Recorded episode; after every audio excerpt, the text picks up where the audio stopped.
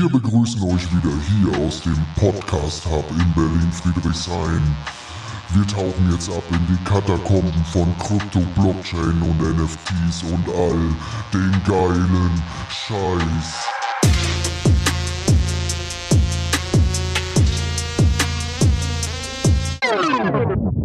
Das ist Berlin, verstehst du? Yes, yes, yes, wir sind zurück. Neues Jahr, neues Glück. Und wir haben heute einen sehr, sehr speziellen Gast mitgebracht. Sag mal Hallo hier. Ja, hallo zusammen. Ich bin's wieder. Der Robin ist wieder zurück. So Ähm, sieht's aus. Extra angereist heute wegen dem Podcast. Und äh, wir freuen uns auf jeden Fall. Wie hast du denn, äh, das ist ja schon ein halbes Jahr her, wie hast du das letzte halbe Jahr so im Markt verbracht? Wie ging's dir damit? Ähm, kannst du ja mal so ein bisschen loslegen. Ja, Hast gerne. Du, hast du denn überhaupt unseren Podcast so ein bisschen verfolgt? Auf jeden Fall, klar. Äh, ich bin ja auch äh, aktiver Follower, wenn du so willst, auf Spotify. Ähm, genau, ist ja ganz schön, dass wir jetzt irgendwie so in einem recht regelmäßigen Tonus äh, gesprochen haben. Ähm, genau, ich glaube letztmalig, ich glaube sogar im Juli, August, irgendwie sowas. Und davor dann auch ungefähr so im März, April müsste Genau. es gewesen sein. Genau, in der Zwischenzeit hat sich extrem viel getan. Also von ähm, FTX-Pleite bis hin zu, okay, Sentiment wird wieder ganz okay, bis jetzt und absolut Bullenmarkt. Absolut durchdrehen. absolut oder? durchdrehen. Und ähm, ja, äh, auf deine, um auf deine Frage zurückzukommen, wie habe ich die Zeit verbracht? Ich habe natürlich auch ähm, aufgrund deiner ähm, Expertise nachgekauft Sehr gut. ähm, und nicht nur Positionen ausgebaut, sondern auch tatsächlich neue Projekte mit reingenommen. Was hast du mit reingenommen? Ich habe mit reingenommen, ähm, zum einen habe ich Arbitrum mit reingenommen, ich habe Nia mit reingenommen, ich habe äh, Tia mit reingenommen und Pith Network jetzt zu guter Letzt nochmal mit einem mit einer kleinen Position einfach nochmal so ein bisschen, ähm, um auch da nochmal ja ein neues spannendes Projekt mit reinzunehmen und ähm, ja, ich bin sehr gespannt, äh, wie sich das Ganze noch entwickelt. Auf jeden Fall ist alles grün. Ähm, das Ist alles grün. Ist alles grün ja. Ich habe gerade mal geschaut, ähm, Bitcoin bei ungefähr 47.000 Dollar, Mhm. Ethereum bei 2250. Ähm, morgen wird sehr wahrscheinlich der ETF approved. Es gibt 13 verschiedene ähm, Bewerbungen quasi von äh, BlackRock über Fidelity, Grayscale, etc., wie sie alle heißen. Und dann wird es richtig losgehen. Dann gibt nämlich so richtig die Post ab. Und wir haben in den letzten Monaten auch schon gemerkt, wie sich das Sentiment gedreht hat. Und das ist halt auch immer, ich benutze dann immer gern ähm, die Phrase, dass der Markt manisch-depressiv ist. Und im Moment ist der Markt definitiv sehr manisch, also sehr durchdrehend, sehr positiv. Wir haben äh, Coins gesehen in den letzten Monaten, die sensationell alles outperformed haben, wie jetzt zum Beispiel Solana. Solana, ich glaube, in der Spitze bei 120, 125 Dollar. Mhm. Das ist der Wahnsinn. Von 8 Dollar Ja. auf 120 gedreht. Äh, da grinst mich natürlich der, gute Robin an. Ähm, wer den Podcast so ein bisschen mitverfolgt hat, äh, der Robin ist halt ein kleiner Solana-Liebhaber. Ja, schon von mehr oder weniger Tag eins, ne? Und genau, Solana durchgedreht, ähm, aber auch andere Protokolle, ähm, wie zum Beispiel Injective. Injective, ähm, ein, ein äh, Protokoll der Cosmos Blockchain, also oder aus dem Kosmos-Universum, sagen wir mal so. Ähm, und das bringt mich gleich hin zur ersten These, nämlich, dass es drei verschiedene große Ökosysteme geben wird, äh, die den Bullenmarkt dominieren werden. Das ist zum einen alles, was Ethereum-related ist, also das heißt ähm, Arbitrum, also alle Layer 2s, ZK Sync wird bald kommen, Linear wird bald kommen, Scroll wird kommen, das sind die ganzen großen Airdrops. Ähm, es gibt etliche Layer 2 ähm, Protokolle, die demnächst releasen werden. Ich gehe davon aus in Q1. Also Ethereum related. Dann natürlich das, was extrem gut gelaufen ist, Solana. Ähm, bei Solana haben wir ja ähm, vor kurzem den sogenannten Jito Airdrop gesehen.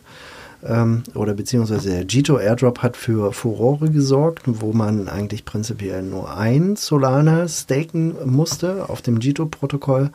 Und man hat ähm, in der kleinsten Allokation, ich glaube 4950 äh, in Jito dafür bekommen. Und die haben in der Spitze bei 4 Dollar getradet. Also ich sag mal 17, 18, 19, 20.000 Dollar hätte, hätte man dort mit einem gestakten Solana machen können.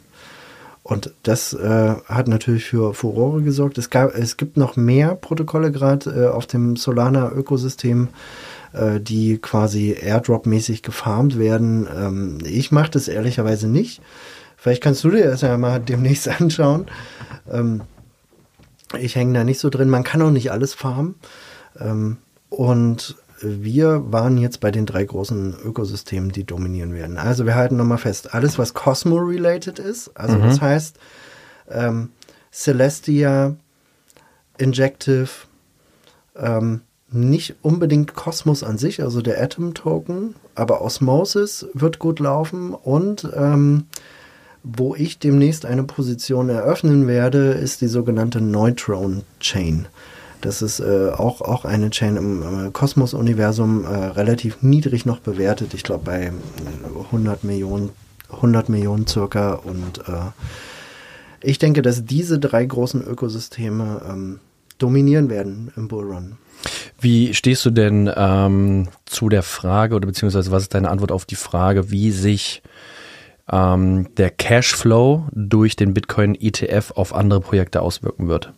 Du meinst, wie die Liquidität dann äh, durch den ETF in die anderen größeren Coins gespült wird? Genau, weil da ist jetzt so für mich aus meiner Perspektive ja kein direkter Zusammenhang. Es gibt ja so einen, so einen sogenannten äh, Money Flow mhm. äh, im Generellen im Krypto. Also das heißt, ähm, das, was wir jetzt auch vor kurzem gesehen haben, dass das Geld erstmal in Bitcoin wandelt und Bitcoin rennt. Äh, traditionell steigt dann die Bitcoin-Dominanz ähm, normalerweise ist es dann so, dass es dann in Ethereum geht, also Bitcoin rennt, wird mhm. ein bisschen abverkauft, äh, dann rennt Ethereum los ähm, und dann geht es weiter in die Mid-Caps oder, oder Large Caps erstmal, dann in die Mid Caps und dann in die Small Caps. Also das ist so ein bisschen der Zyklus. Es wird immer gehopst, äh, äh, quasi das Geld wird immer weiter gereicht, bis es ganz unten bei den Small Caps ist und dann jedenfalls dort, wo wir gerade sind im Zyklus, geht es dann wieder nochmal zurück in Bitcoin. Mhm. So, also das heißt, jeder macht sein Geld mehrere Male und dann geht es wieder zurück in Bitcoin. Und wie stehst du zu der Frage, ob wir in Zukunft auch weitere ETFs, ETF-Approvals sehen für XRP, Ethereum etc.? Ähm, ich glaube, viele können sich noch gar nicht vorstellen, wie viele verschiedene ETFs in äh, Zukunft released werden zu vielen verschiedenen äh, Cryptocurrencies. Wenn Bitcoin jetzt funktioniert und Bitcoin für Furore sorgt und diese 13 verschiedenen Applikationen von diesen 13 verschiedenen äh, Emittenten, wenn die damit Geld verdienen, was machen die als nächstes? Ethereum ist dran. Auf jeden Fall. Ethereum, dafür äh, BlackRock hatte selbst schon äh, quasi eine Bewerbung eingereicht und ich glaube Fidelity, äh, Vanguard mhm. haben das auch schon. Mhm.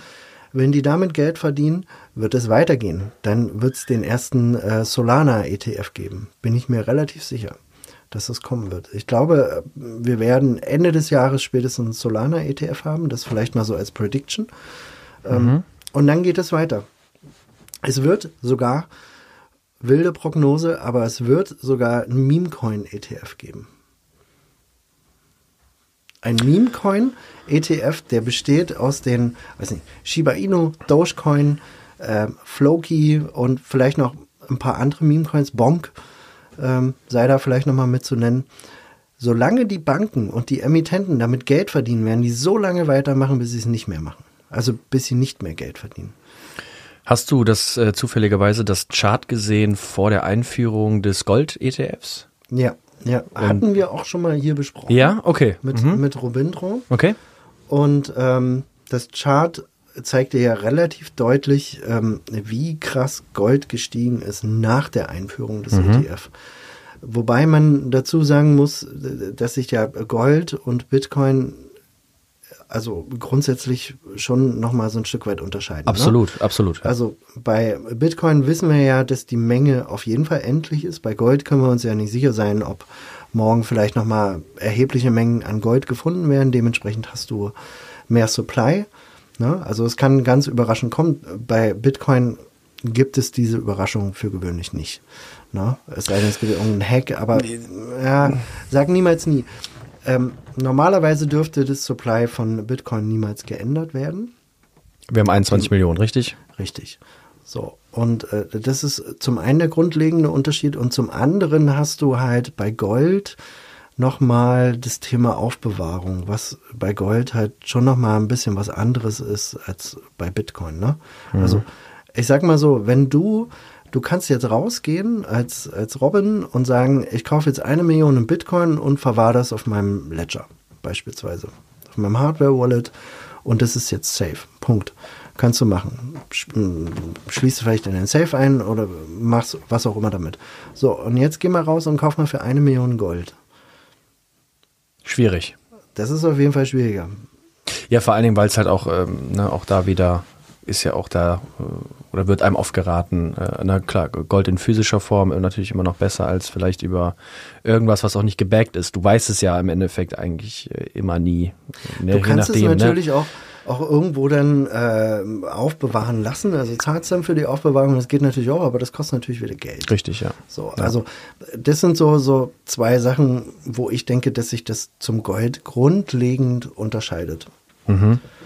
Ja, ich bin total gespannt, äh, wo sich das äh, hinentwickelt. Entweder kommt die große Ernüchterung oder wir sehen halt wirklich einen absoluten, ja, wie soll ich sagen, absoluten Bullrun des, des Bullruns, sage ich jetzt einfach mal. Ich habe auch gehört, dass ähm, ja irgendwie angeblich schon über zwei Milliarden Euro, äh, zwei Milliarden Euro, zwei Milliarden Dollar schon ähm, ja liquide bereit liegen, um in den ETF einzufließen von BlackRock, ähm, wo ja auch immer gesagt wurde, okay, keiner weiß, wenn dann das Approval kommt, wann kann man das handeln und so weiter. Jetzt kriegen wir hier News, dass es vielleicht sogar schon, also wir haben heute, wir haben jetzt äh, Dienstag, den 9. Januar, angenommen, dass der, der Approval äh, äh, kommt morgen äh, und wir können am Freitag den ETF schon handeln.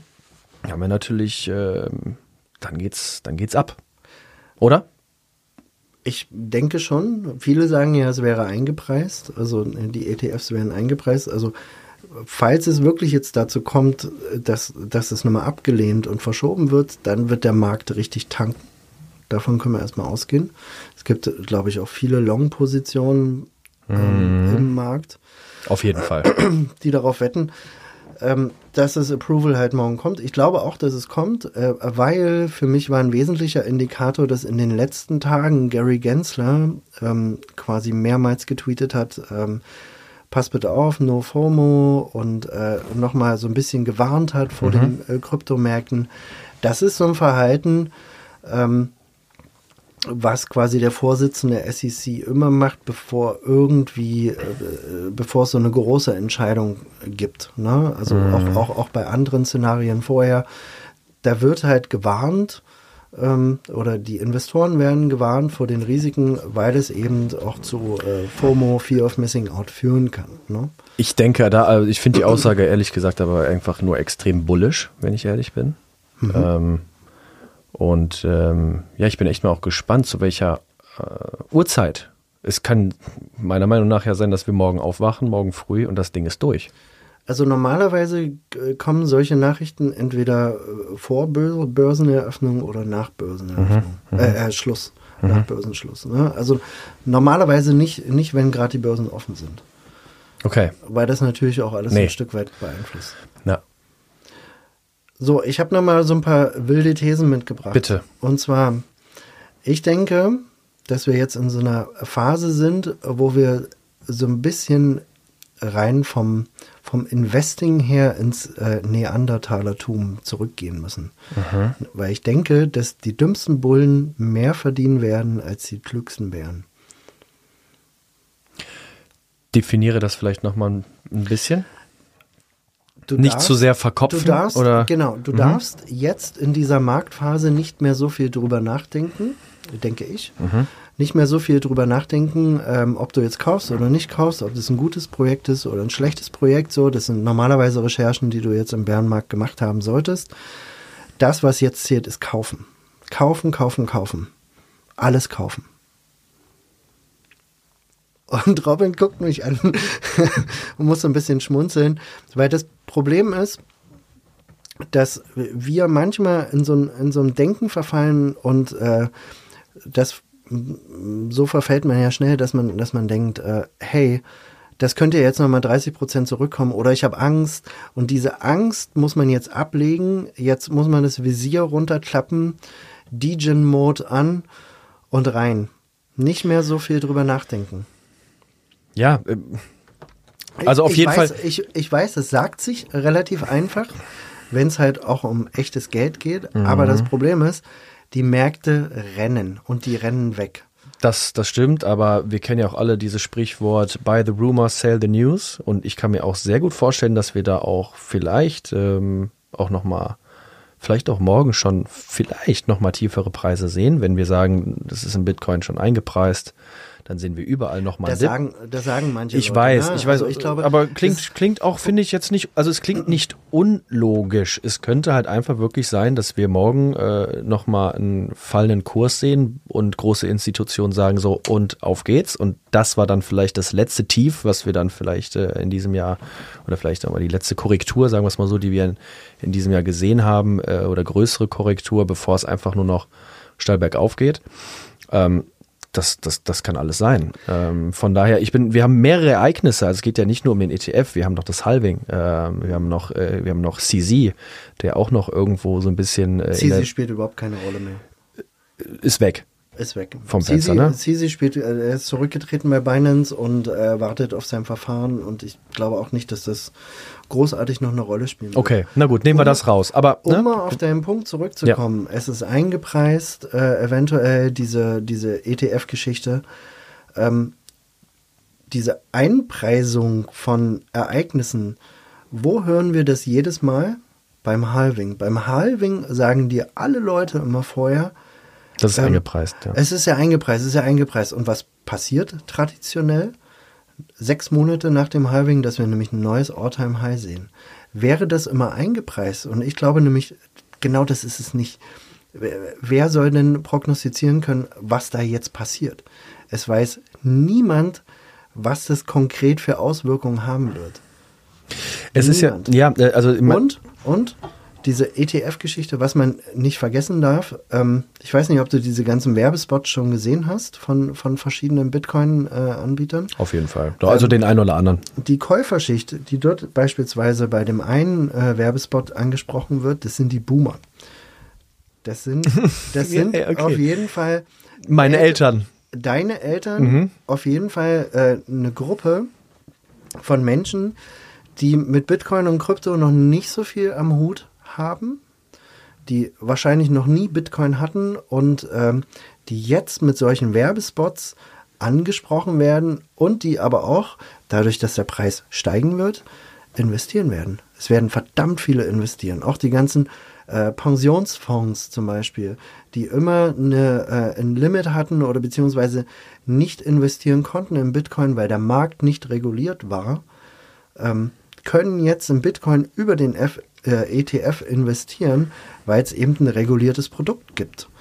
Die konnten das vorher nicht. Dementsprechend ähm, wird da relativ viel passieren. Und was ich aber mit diesem Marketing-Spot noch sagen äh, will, ist, ähm, die ganzen Marketingabteilungen von diesen großen Häusern, ob das Vanguard ist, ob das BlackRock ist, ob das Fidelity ist, die betteln sich alle gegenseitig um die Kunden und alle werden Millionen, Milliarden an Marketing ähm, rausschmeißen, um Bitcoin zu promoten. Das wird, also die, die riesen Marketingabteilung, die es im Moment für Bitcoin dann geben wird, das kann man sich noch gar nicht vorstellen, was da, was da passieren wird. Komplett neue Käuferschicht, ne? Boomer-Generation. Ähm, es wird so sein, dass Bitcoin als solches nochmal an Kredibilität gewinnt, einfach dadurch. Seriosität. Es werden die Tore aufgemacht für viele, viele neue Investoren. Und du brauchst gar nicht so viel Kapital, um den Preis so, so krass zu treiben. Ne? Klar ist Bitcoin äh, vom, vom Volumen her, beziehungsweise vom Market Cap schon, schon äh, ein, ein, ein, sehr großes Asset, aber verglichen beispielsweise mit Gold, äh, was ja 11, 11 Trillion, also mhm. in, in, der amerikanischen Metrik, 11 Trillion hat quasi und der gesamte Kryptomarkt hat, glaube ich, im Moment 1,5 mhm. ja, oder anderthalb Trillion. So, und wenn du das so ein bisschen ins Verhältnis setzt, was da noch kommen wird und kommen kann, ähm, glaube ich, werden wir ein sehr, sehr geiles Jahr sehen. Wann denkst du, äh, brechen wir das All-Time-High? Also wie gesagt, traditionell sechs Monate nach dem Halving. Das wäre im Oktober, Oktober, November diesen Jahres. Halving ist so Mitte April. Mhm. Ähm, also, erstmal gibt es ja auch jetzt ganz, ganz wilde Spekulation und ähm, Investment-Paper äh, von verschiedenen ähm, ja, Investmenthäusern, die wilde, ganz wilde Price Predictions angeben. Von 80.000 bis hin zu einer halben Million ist irgendwie gefühlt alles dabei. Und jede These ist mit irgendwelchen ähm, ja, Rechenbeispielen gestützt, unterlegt, unterlegt mhm. genau ähm, irgendein Multiplikator dabei oder wir gehen davon aus, so und so viel Liquidität fließt rein und so weiter und so fort. Und es war tatsächlich, ich, mir fällt leider der Name nicht mehr ein, es war auf jeden Fall ein, ja, ähm, recht hohes Tier in einem Investmenthaus, welcher äh, gesagt hat, dass ähm, wir wohl am 9. November das Alltime high sehen. Ich, ich das, das ist schon sehr exakt. Das ne? ist schon sehr exakt. Also es ist wirklich auf den Tag genau. Das äh, müssten dann irgendwelche Insider-Infos sein und ich gehe ganz stark davon aus, dass ähm, das so nicht eintreffen wird. Aber ich kann mir schon sehr, sehr gut vorstellen, dass ähm, wir, ja, dass, dass der, der Bitcoin-Preis so stark beflügelt wird durch das Halving und durch den ETF, dass wir mit Sicherheit Richtung Ende des Jahres ähm, das All-Time-High sehen werden. Also es wäre auf jeden Fall plausibel und, und, und logisch. Du hast jetzt die 100.000 äh, vorhin in den Raum geschmissen. Ich habe mal die 100.000. Dieses Jahr? Ja. Also sagen wir mal, wir können ja erstmal bei Alltime High bleiben. Ja, genau. Alltime okay. High wären so 70. Mhm. Wann denkst du, dass wir 70 erreichen? Boah, ich könnte mir tatsächlich vorstellen, dass wir schon ja, wobei, ja, also rein äh, von der Historie sagt man ja eigentlich, dass so die Sommermonate eigentlich nicht so die, die bullischsten äh, Monate sind, aber ich könnte mir vorstellen, dass wir da vielleicht auch mal azyklisch irgendwo unterwegs sind und wir vielleicht Richtung Mitte des Jahres, auch gerade im Hinblick darauf, dass wir immer mehr, auch ich sag mal in dem Fall dann Kunden für mhm. den ETF begeistern können und immer mehr Cashflow reinkommt, dass wir vielleicht so in den nächsten sechs, sieben Monaten die 70.000 brechen. Okay, wir halten es mal auf, auf einen bestimmten Monat fest. Wir sagen mal Juli, da habe ich Geburtstag. Juli. Okay, du sagst Juli. Ja. Ähm, ich glaube, dass wir in Richtung Halving schon das Alltime High ansteuern werden, mhm. aber das noch nicht ganz schaffen werden. Ich glaube, wir werden das Alltime High im Mai sehen. Im Mai schon. Mhm. Im Mai. Ich glaube, also das wird so viel Drive geben und ähm, man sagt ja auch nicht ohne Grund, Sentiment follows Price. Mhm. Das Sentiment wird immer bullischer, wird immer positiver. Ja. Ähm, und wenn, wenn das Sentiment bullisch und positiv ist, fangen die Leute an, noch mehr zu kaufen. Das ist halt tendenziell das, was der Mensch macht. Der Mensch kauft das, bei dem er sich wohlfühlt. Wann fühlt er sich wohl, wenn die Preise nach oben gehen? Ähm, ja, und wenn es alle machen, auch, ne? Genau, wenn es alle machen. Mhm. Wenn es der Nachbar macht, wenn es der Taxifahrer macht. Ähm, dementsprechend. Ähm, so, äh, du, selbst mein, mein, mein Vater vor einer Woche, du, hast du, hast du mitbekommen? Der Bitcoin wieder gestiegen. Ich sag, ich sag, Vater, ja. yo, stimmt. Sehe ich auch so. nee, also von daher, das geht, das ist genau das, was du ansprichst. Ähm, ja, also diese, auch medial ist es natürlich einfach, wird es wieder total auch natürlich äh, breitgetreten, was für uns, die bereits investiert sind, einfach auch mega gut ist. Ähm, ich habe irgendwo mal in irgendeinem in irgendeinem Forum gelesen, Bitcoin oder beziehungsweise gr grundsätzlich Krypto ist so stark in der Gesellschaft wie das Internet 1996 oder so, also irgendwie marginal wenig. Und daran sehen wir einfach, was wir noch für ein Potenzial haben. Und ich würde mich nicht wundern, also ähm, wenn ich, es ist schon wieder Wahnsinn, ähm, auch wir sprechen über Sentiment und du weißt ja, dass ich eher ähm, bärisch unterwegs war, auch gerade so Richtung ersten Podcast und auch, würde ich sagen, Richtung zweiten Podcast, den wir gemeinsam aufgenommen haben, wurde das Stimmungsbild schon wieder etwas besser bis heute. hätte ich ja niemals gedacht, dass ich in so einer Zeit, äh, wir reden von weniger als einem Jahr, ähm, dass da, dass da so viel passiert. Und äh, es ist einfach Wahnsinn. Und deswegen nochmal äh, ähm, zu dem, was ich vorher sagen wollte, es würde mich nicht wundern, wenn wir wieder in zwölf Monaten hier beispielsweise sitzen und sagen, alter Schwede, ähm, ist das, war das heftig. What a ride. In äh, zwölf Monaten prognostiziere ich jetzt, immer wilde These, ähm, prognostiziere ich, also beziehungsweise Ende, nächst, Ende diesen Jahres, so rum, wir sind ja schon 2024. Zeit rennt, ja. ja, die Zeit rennt. Ich glaube, wir werden Ende des Jahres bei ca. 130.000 stehen. Und ähm, da sind wir nämlich bei einem Punkt, den ich mir jetzt auch noch mal so ein Stück weit mitgebracht habe, nämlich auch was, was diverse Preise auch von Altcoins und so weiter angeht. Ich glaube, dass wir uns sehr, sehr schwer tun, ähm, die Vorstellungskraft zum exponentiellen Wachstum wirklich zu entwickeln, dessen Preis exponentiell wächst, so wie das in, äh, in den äh, äh, Kryptowerten halt stattfindet. Also, dass beispielsweise so ein Wert wie Solana von 8 Dollar auf wahrscheinlich, glaube ich, wilde Prognose wieder auf äh, 800 bis 1000 Dollar nächstes Jahr äh, drehen kann.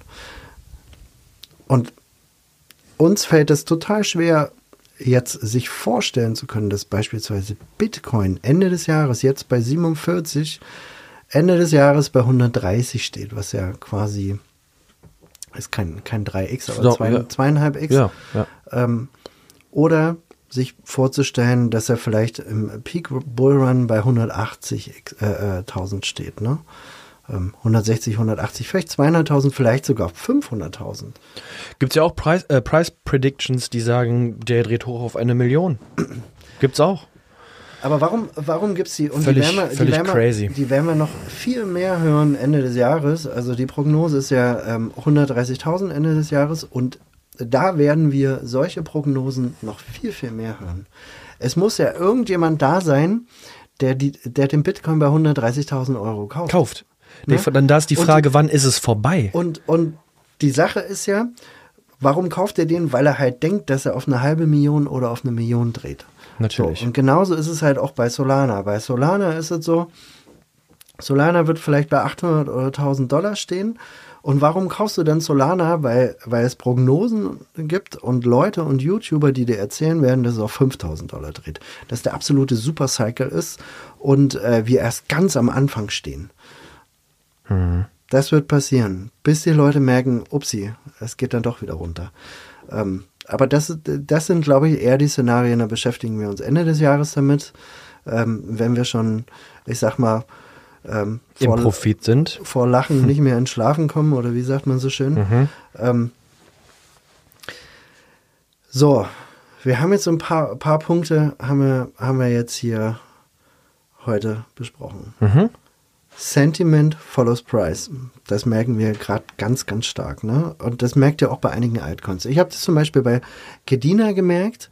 Ähm, Kedina war, war sehr lange sehr depressiv in der Community. Und sobald Kedina von 40 Cent auf, ich sag mal, 1,60 dann gerannt ist, waren alle wieder total bullish. Und, und dann erzählen dir natürlich auch alle, hey, ähm, ich habe es euch immer gesagt, wir werden 60 Dollar sehen. Weißt du, also solche, solche Sachen liest du dann. Und alle sind wir total bullish und alle zufrieden und ähm, Wo steht Kedina kaufen denn gerade? halt noch mehr. Ich, ja, ist wieder ein bisschen zurückgekommen von, äh, von 1,60 auf, ich glaube, 1,20, Okay. 1,12. Okay. Mhm. 1,12. Kann man, kann man noch beruhigt kaufen. So. Die dümmsten Bullen werden mehr verdienen als die klügsten Bären. Check. Nicht so viel nachdenken, einfach machen. Ähm, uns fehlt so ein Stück weit die äh, äh, Vorstellungskraft, weil wir eher so auf lineares Denken programmiert sind, ähm, beziehungsweise weil uns das auch tagtäglich eher äh, umgibt. Wir müssen eher so ein Stück weit in diese ähm, exponentielle Denkweise reinkommen, nämlich dass ein Token, der jetzt zwei Dollar vor einem Monat gekostet hat, sehr wahrscheinlich in ähm, Q1 2025 bei 350, 400 Dollar tradet. Und dass vielleicht ein 16 Dollar Tier jetzt gar nicht so teuer ist, weil er eben noch bis 350 Dollar drehen wird. Eventuell. No financial advice.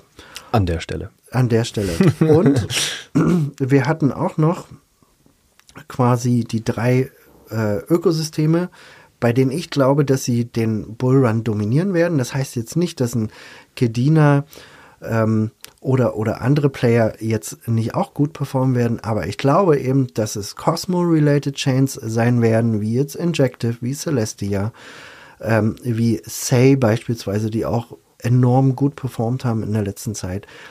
Das ist äh, das Solana-Ökosystem und alle Coins, die da drin rumschwören, wie es Jito oder eben, aber auch Bonk, ähm, extrem gut performen werden. Und alles, was ETH-related ist, ne? also Layer 2s. Arbitrum haben wir letztens gesehen. Optimism geht durch die Decke. Wir haben aber auch Tokens, die sind noch und Coins, die sind noch gar nicht da. Starknet wird bald kommen. Das ist ETH-related und ETH Layer 2. ZK Sync wird kommen. Linear wird kommen.